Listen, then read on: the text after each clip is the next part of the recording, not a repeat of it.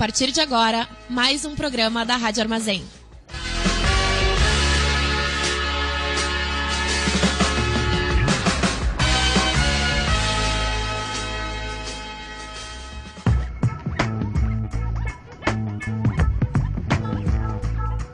Começa agora o programa do Boca Jornalismo na Rádio Armazém.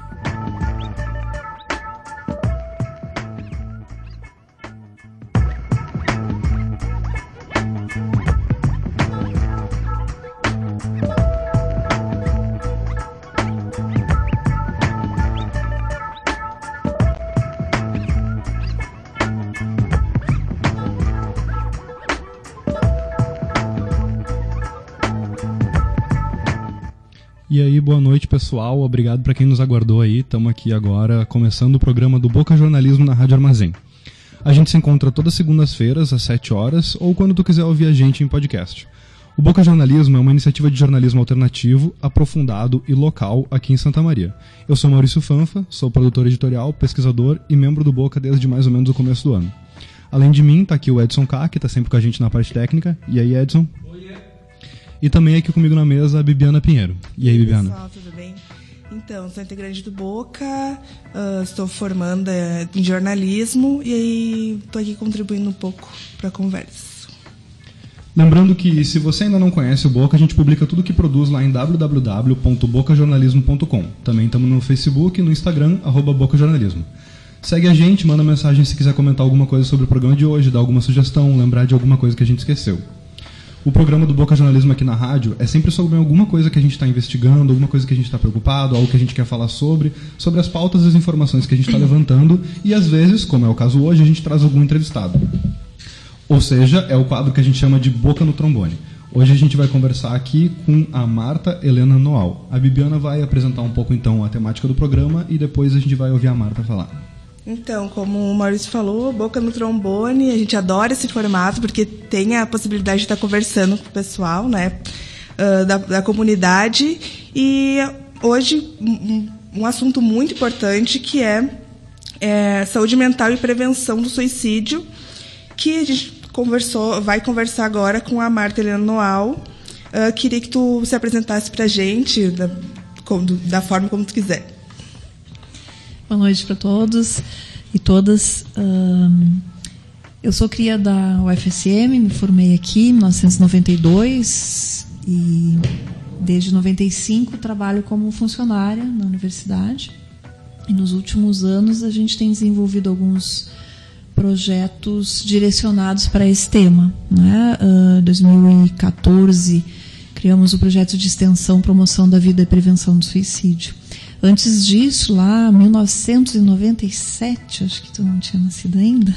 Não. Uh, nós criamos a, a FAB, que é a Associação de Familiares, Amigos e Bipolares de Santa Maria, que há quatro anos está unida ao Espaço Nise da Silveira. Então, hoje em dia, tem Espaço Nise da Silveira e a FAB. O espaço é um lugar aberto para acolhimento em saúde mental e articulação em saúde mental, articulação de políticas, articulação de eventos, de organização de, de eventos. Tem um cinema uma vez por mês, tem o um Cine Mental também, que uh, a gente oferece uma, uma programação voltada para reflexão e saúde mental, seguida de debate, sempre ali na antiga reitoria, no quinto andar, ou no auditório também da antiga reitoria, o cinema. Tem página no Facebook, não? Do Tem, espaço que isso. divulga as atividades. Exatamente. Tá certo. Por favor, convidamos todo mundo a ir lá e dar uma curtida. É, e- legal.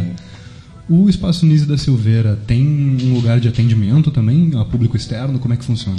Para grupos terapêuticos, Entendi. sim. Não um atendimento individual, consulta, não. Uhum. A gente trabalha muito com reabilitação. Então, de 15 em 15 dias, na primeira quarta do mês, na terceira terça do mês, a gente tem grupos terapêuticos. Temos abordagem para famílias também.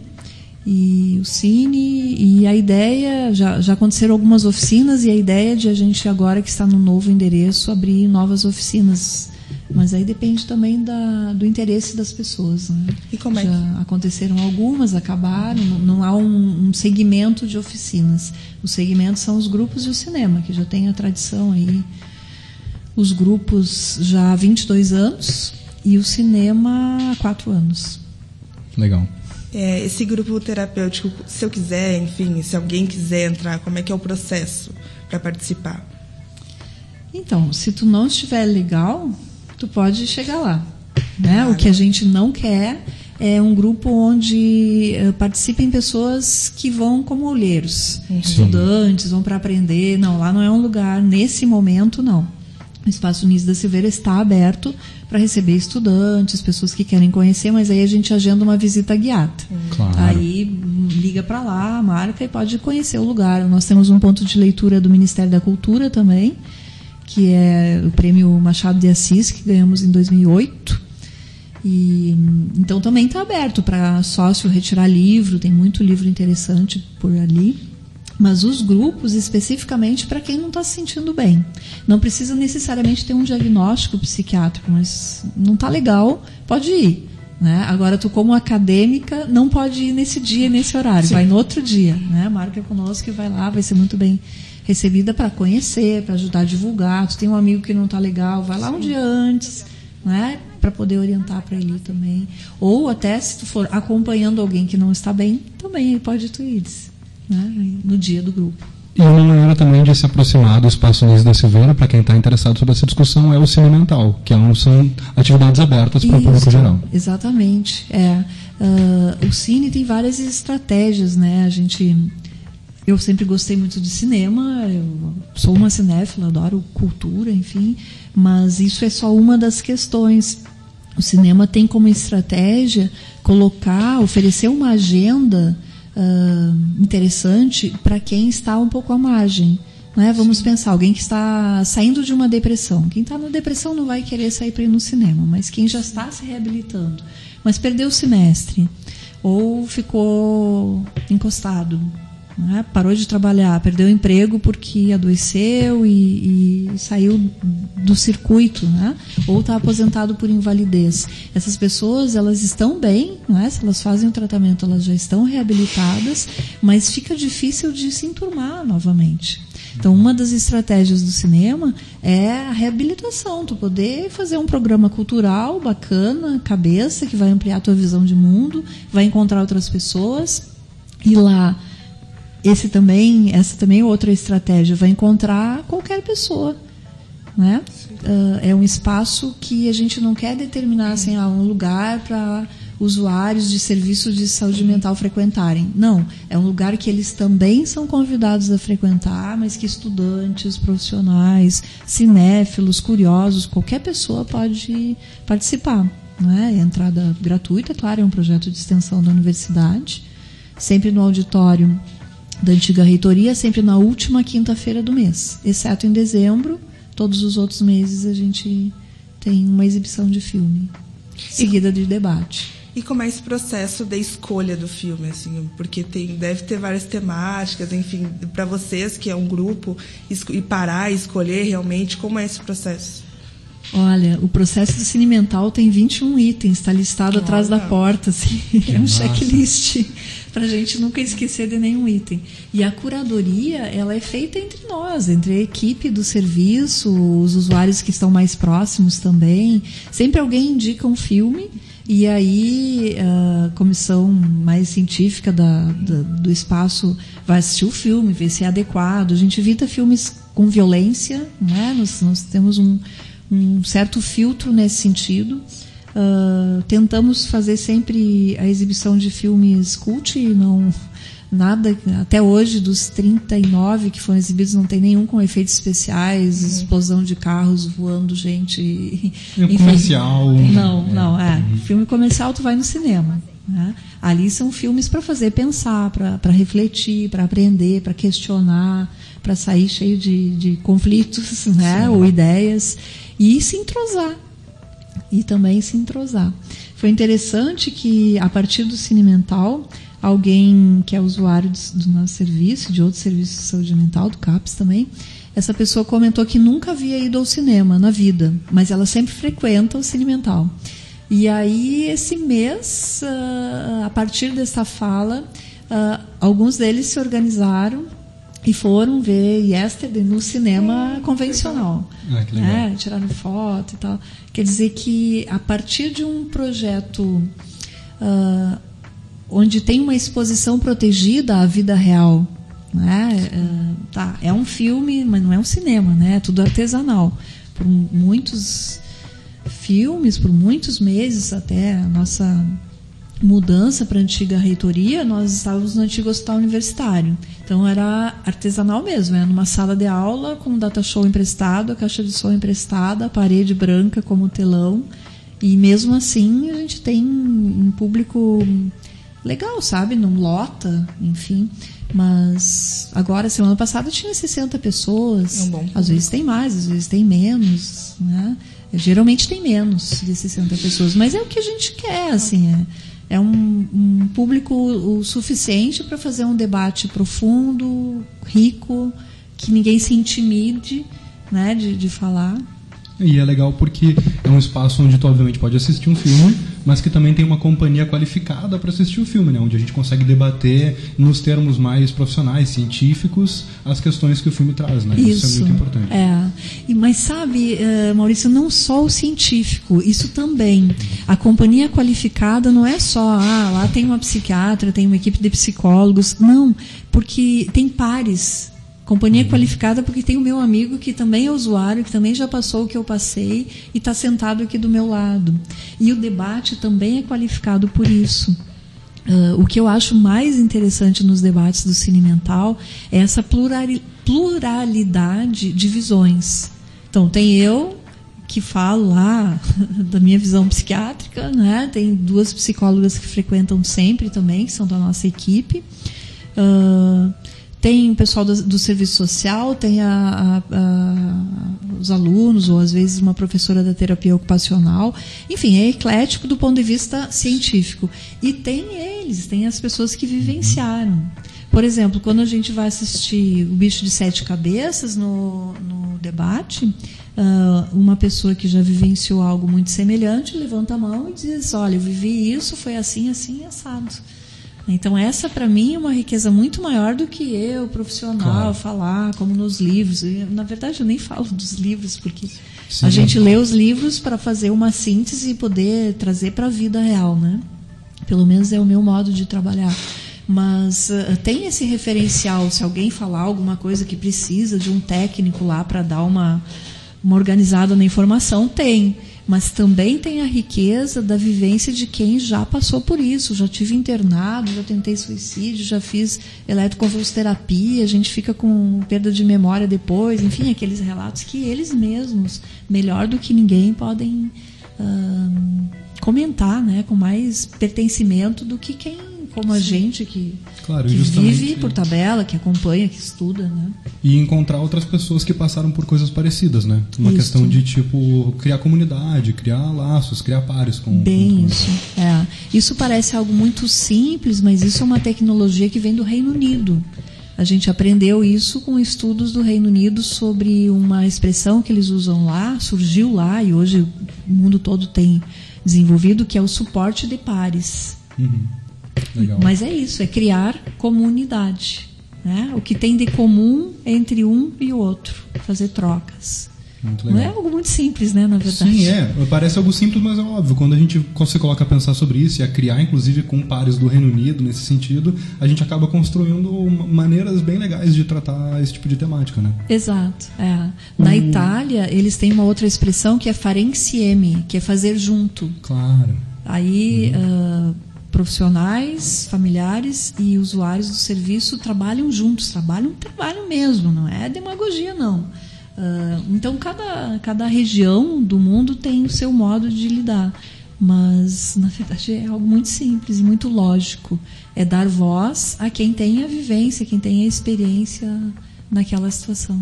Não à toa a associação inclui familiares e amigos, né? Isso, é. Além, claro, dos bipolares, como é o caso da FAB. Essa é, sigla, né? É, é.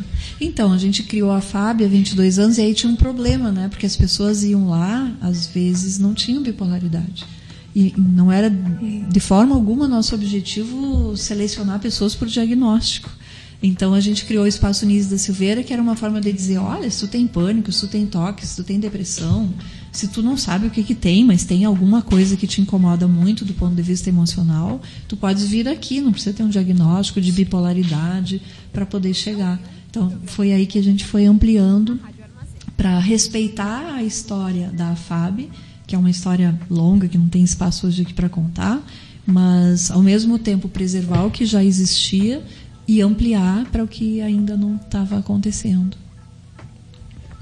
E o último Cinemental foi exibido o filme Yonlu e fazia parte de uma programação mais ampla sobre o Setembro Amarelo e do sexto encontro regional de promoção da vida e prevenção do suicídio. A gente não pode, a gente pode comentar um pouco sobre como foi esse encontro, sobre como quais foram as atividades, sobre como que tu, como coordenadora do projeto, e faz uma avaliação assim do evento e até para a gente fazer um repasse para quem está ouvindo para saber um pouco e quem sabe um convite para o ano que vem, né? Uhum. Então, é a sexta edição desse evento, né? Encontro Regional de Promoção de Vida e Prevenção do Suicídio. Uh, é muito bonito esse processo, né? Uh, o primeiro, o segundo, o terceiro, eles foram organizados por muito poucas pessoas. O Espaço Nisa da Silveira era um dos representantes, assim, dentre quatro setores que organizavam. E hoje em dia, nos últimos dois anos, mas basicamente nesse ano, nós tivemos um coletivo muito forte que é o coletivo do Fórum Permanente de Saúde Mental da Região Central. Foi ele que organizou todo o evento. E eles somos nós, né? Uh, o fórum é composto por diversos setores da cidade inteira, uh, prefeitura, quarta coordenadoria, faculdades, universidades, CAPES, NAPES, enfim o espaço Nise. Então isso é bonito de ver o amadurecimento também do processo, né? Que a gente antes carregava um piano para fazer esse evento e agora cada um carrega uma tecla ou duas ou três e aí vai se tornando mais leve. Bom, eu creio que a repercussão foi muito bacana, assim, surpreendeu a gente, porque nós tivemos a feira de saúde mental, que foi no dia 10, Dia Mundial de Prevenção do Suicídio, Uh, e essa feira reuniu cerca de 350 pessoas no Parque da Medianeira, ali, uh, onde se tem todo o trabalho da economia solidária. Então foi algo que a gente gostou muito, era exatamente como a gente queria. Né? Serviços se colocando para se mostrarem e para outros serviços conhecer o que, que se faz na cidade. Então, escolas levaram projetos de reabilitação, de reabilitação não, de, de promoção de vida, de valorização de vida mesmo. Uh, estratégias de saúde da família, unidades básicas de saúde, serviços das universidades também. Então, fazer rede, né? A rede quente, a rede de verdade, assim, um conhecer o outro e poder começar a fazer indicações, eu, eu preciso indicar alguém para cá, qual é o dia, qual é a hora, qual é o critério para indicar. Então foi bem interessante. E no dia 25 foi então o, o ápice do Setembro Amarelo, né, da programação, com um curso de oito horas sobre autolesão, traduzindo automutilação. A gente tem evitado dizer esse nome para não criar estigma nas pessoas que sofrem com esse problema, né? Então, autolesão, mas enfim. E foi uma surpresa até da comissão organizadora. A gente começa a organizar um evento, tu reserva um auditório da universidade, né, com 500 lugares, 600 lugares. E a gente de saída viu que esse ano não, não era assim, que a gente não ia poder fazer num auditório menor.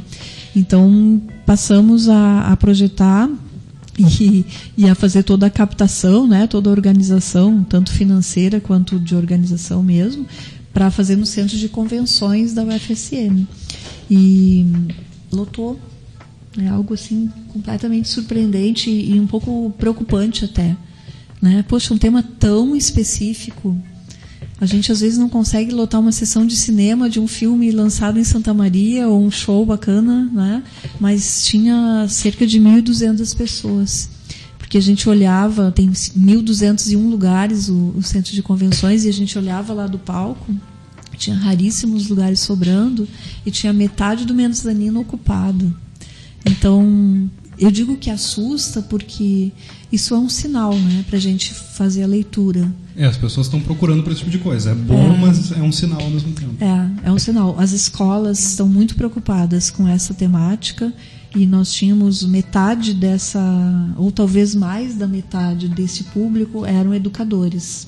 Então isso é ótimo, porque eles estão interessados em se capacitar, em fazer um curso sério, aprofundado sobre o tema. Isso é muito legal. Mas se essa demanda existe, isso nos traz uma informação né, subliminar de que os jovens estão expostos a muitos riscos. Isso é muito preocupante. Sim. Uh, Bibiana, se tu tiver alguma outra pergunta para Marta, a gente pode fazendo agora, porque dado o apressado do tempo, e se tu não tiver alguma outra pergunta, acho que pode apresentar o Loud, chamar o, o áudio que a gente tem dele que, Marta, o Laude vai comentar um pouco sobre jornalismo e sobre essa relação entre jornalismo e noticiabilidade do suicídio. Ele é um egresso da UFSM que trabalhou bastante com isso. Uhum. Tu tens aí contigo a, a uhum, apresentação do sim, Felipe? Sim, sim. O Felipe Laude, ele é jornalista e formado pela UFSM e foi repórter da TV Câmara e é repórter da TV Câmara de Porto Alegre. Ele também é voluntário há cerca de dois anos do Centro de Valorização da Vida, porta-voz do CVV, e mantém o projeto Todo Mês Amarelo, que faz curadoria e entrevistas para desmistificar o tabu do suicídio. Desculpe. Então a gente pediu para ele contribuir a gente, com a gente, né? Claro, ele está longe, mas ele gravou um pouquinho um áudio para nós e a gente vai soltar. O jornalismo precisa ter uma responsabilidade muito maior quando se trata de noticiar casos de suicídio pois é, dependendo da forma como a gente aborda a questão, pode despertar gatilhos nas pessoas mais vulneráveis a isso. Então, não existe um acordo formal entre os jornalistas no que se refere aos modos como noticiar o suicídio. O que a gente sabe é que é que sempre existiu uma cautela na abordagem dessa situação para evitar uma possível, um possível contágio ou um processo de imitação na sociedade, que é o chamado efeito Werther. O termo ele é uma referência ao livro do Goethe, O Sofrimento do Jovem Werther. Essa publicação ela foi lançada em 1774 e conta a história de um jovem que morreu por suicídio após uma desilusão amorosa. Na época, a narrativa teria estimulado outras pessoas a terem o mesmo gesto, inclusive tendo a comercialização do livro proibida em muitos países. Desde então, por conta desse fato, preferiu-se não falar mais sobre os casos de suicídio justamente devido ao receio disso, de alguma maneira, incentivar as pessoas. Para orientar é, os jornalistas, no ano de 2000, a Organização Mundial da Saúde lançou aí o um manual para os profissionais de mídia de como deve ser uma abordagem responsável dos casos de suicídio. Entre os destaques dessa publicação, que pode ser encontrado inclusive em PDF na internet, está a orientação de não dar uma conotação sensacionalista ou glamorizada da morte, não fornecer os detalhes sobre o método utilizado. A cartilha ainda, ainda diz que a gente não deve publicar fotografias do falecido e também das cartas suicidas. A OMS destaca que o jornalista precisa ter um cuidado para não trazer explicações sobre o motivo da morte para não atribuir culpa a alguém e também não utilizar estereótipos culturais e religiosos. Nesse momento, é preciso compreender que a gente não pode responder todas as perguntas do LEAD, que são as cinco perguntas básicas que toda notícia precisa responder: o que, quem, onde, como e porquê. Em notícias sobre suicídio, a gente não pode dizer como a pessoa se matou e por quê, pois o suicídio não tem apenas um fator e ele é multicausal e complexo.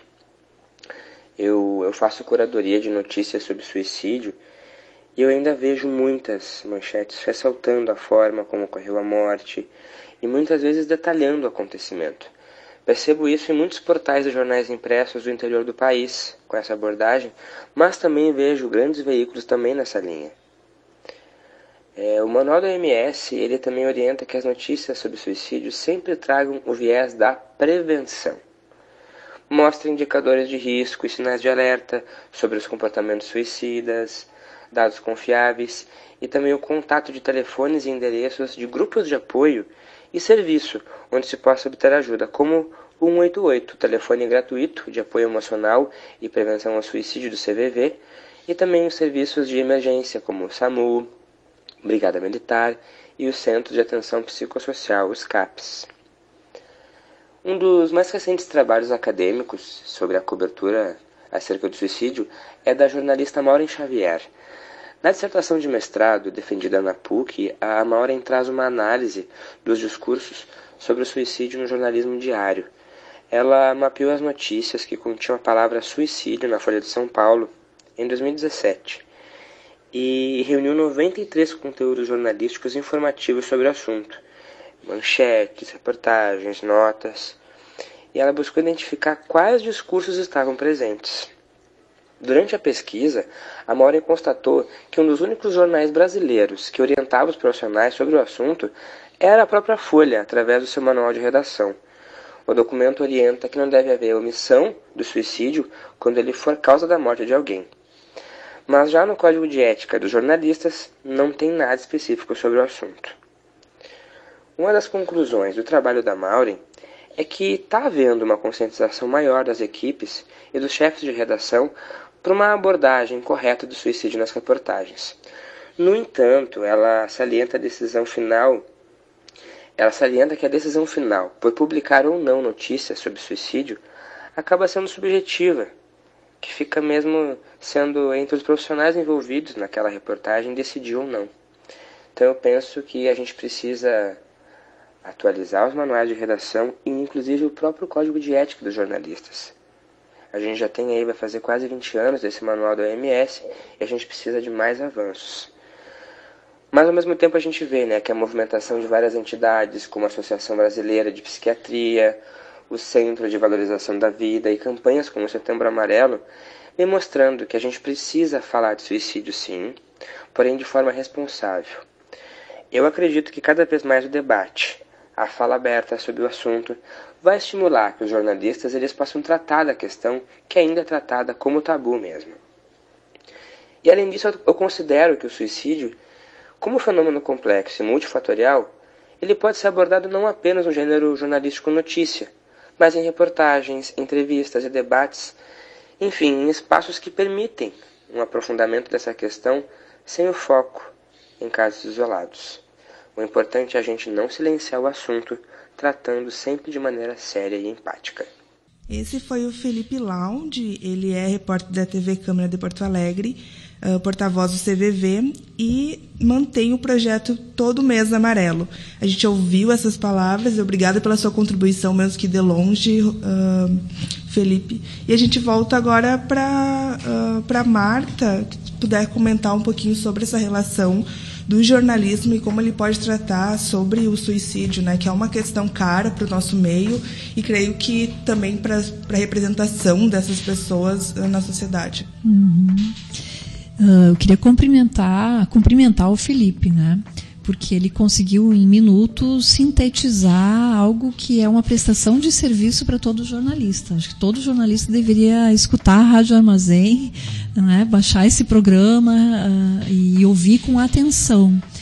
Uh, porque ele foi perfeito, ele tocou em todos os pontos que nos preocupam, ele indicou a fonte, a fonte está lá desde 2000 e às vezes as pessoas não respeitam a fonte e dizem que conhecem, dizem que leram uh, o manual para a mídia e, e, e pecam nesse sentido.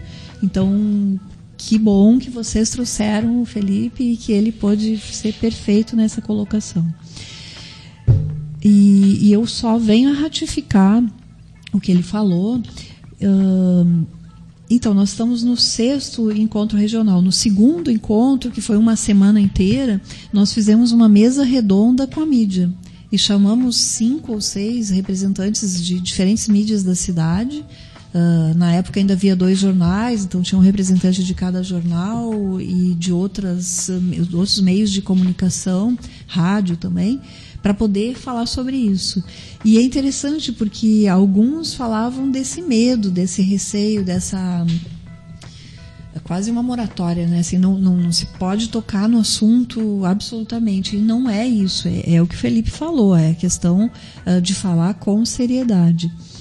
E o que me preocupa é que em 1774 houve essa, uh, essa, esse processo de imitação aí a partir da, da do, do, do livro do Goethe. E se calou por séculos. Ninguém falava mais no assunto por séculos. E aí, 2017, assim, do nada, surge ao mesmo tempo uma série no Netflix e surge um desafio na internet, né? na mesma época, uh, 1 de abril, chegou aqui. Eu achei muito muito Simbólica simbólico, né? Nos chegou, pelo menos aqui no Brasil, em 1 de abril. Certamente isso já vinha rolando em outros lugares. E a partir daí todo mundo se autorizou a falar de suicídio com propriedade. Eu estou falando bem entre aspas, assim, estou sendo crítica a isso. Isso vem nos preocupando muito. Inclusive a questão do setembro amarelo esse ano ficou explícito assim que, que quem pensa, quem trabalha o setembro amarelo no Brasil vai precisar repensar o movimento. Porque uh, tornou de, de, forma tão uh, fácil falar que as pessoas perderam um pouco o senso. Né? Eu tenho ouvido, enfim, foi muito constrangedor, porque foi uma mídia que não foi aqui de Santa Maria, mas que me entrevistou. Eu também faço assessoria de imprensa. Há cinco anos eu faço assessoria de imprensa para esse tema. E alguém me entrevistou de um meio de comunicação bem importante do Rio Grande do Sul. E eu pedi para ver o texto antes de, de, de liberar, a pessoa não, não permitiu. E a minha fala era uma frase lá, né, que não, nem teve importância. Mas nessa reportagem se falava nome e sobrenome de pessoas que haviam se matado. Não é? Isso é um, um contrassenso, assim, é um despropósito, uma, uma exposição, uma falta de ética. De, e está lá, 2000, ano 2000, Organização Mundial de Saúde. Quando eu fui entrevistada, eu disse: olha, dá uma olhada no manual. Então, preocupa muito. Né? Aqui em Santa Maria a gente tem tido experiências muito legais, por exemplo, a Carolina Carvalho, uma jornalista que foi premiada com um trabalho longo que ela fez em quatro finais de semanas uh, sobre prevenção do suicídio, porque ela fez com grande seriedade, com, com cuidado técnico absoluto. Ela recebeu um prêmio na época sobre isso. Então, a gente tem de um extremo ao outro, né, de excelentes jornalistas que estão, inclusive, se destacando a partir desse assunto e, e outros que estão prestando um desserviço à sociedade. É, espero que com a de, demasiada questão em jogo na sociedade, o campo da mídia possa estar tá discutindo uh, e refletindo o que a sociedade está reverberando, né? Exato. Marta, a gente vai encerrando o programa já daqui a pouco. Não sei se tem mais alguma coisa que tu acha que seria interessante dizer. Pois é. Reforçamos o convite, talvez, para conhecer, seguir a página do Facebook do Espaço Nise da Silveira, comparecer no Cine Mental. Normalmente, o quem está nos ouvindo e é bastante atento no programa sabe que a gente costuma encerrar com um bloco de recomendações culturais, só que hoje, por uma questão de tempo, a gente resolveu pular ele para poder ter mais espaço de entrevista, né? Então, talvez fique essa recomendação cultural é. aí para quem está nos ouvindo, procurar essas atividades do espaço. Do Espaço Nise e também o Facebook do Fórum Permanente. Ali a gente tem divulgado as fotos do evento e os próximos eventos que vão acontecer. E, bem, se hoje uh, não deu tempo de falar sobre cultura, uma dica é a gente precisa mais cultura. Com certeza, até né? para suportar, né? Para suportar todos os tipos, né? Teatro, música, dança, literatura, enfim, rádio. Uh, não passaram as dicas, mas a dica é essa: a gente uhum. precisa de mais vida, de mais interação, de mais cultura uh, e menos algumas outras coisas que a gente tem gasto tempo e energia né, para poder respirar e ficar bem. É, essa é com certeza a melhor dica cultural que a gente poderia ter para essa temática do programa. Muito obrigado. E acho que domingo que vem tem briga da Vila Belga. É verdade, tem isso também. Nossos parceiros. O programa do Boca Jornalismo na Rádio Armazém é ao vivo toda segunda-feira às 7 horas e também está disponível em podcast. Hoje o programa foi apresentado por mim, Maurício Fanfa, e pela Bibiana Pinheiro. Yo. A produção do programa de hoje foi do Lan Romero. A arte é da Bruna Bergamo. As redes sociais ficaram por conta da Cauane Miller e a técnica é com Edson K. Agradecemos muito a Marta Helena Noal, que esteve aqui hoje conversando com a gente, e para o Felipe Laude, que conversou com a gente por áudio. O Boca é uma iniciativa de jornalismo alternativo, aprofundado e local aqui em Santa Maria. Você pode conhecer nosso trabalho e as matérias que a gente já publicou em www.bocajornalismo.com ou nos procurar no Facebook ou no Instagram, arroba bocajornalismo. Pode também entrar em contato com a gente sempre por bocajornalismo.gmail.com. Até semana que vem. Tchau, tchau. Tchau. Você ouviu o programa do Boca Jornalismo na Rádio Armazém.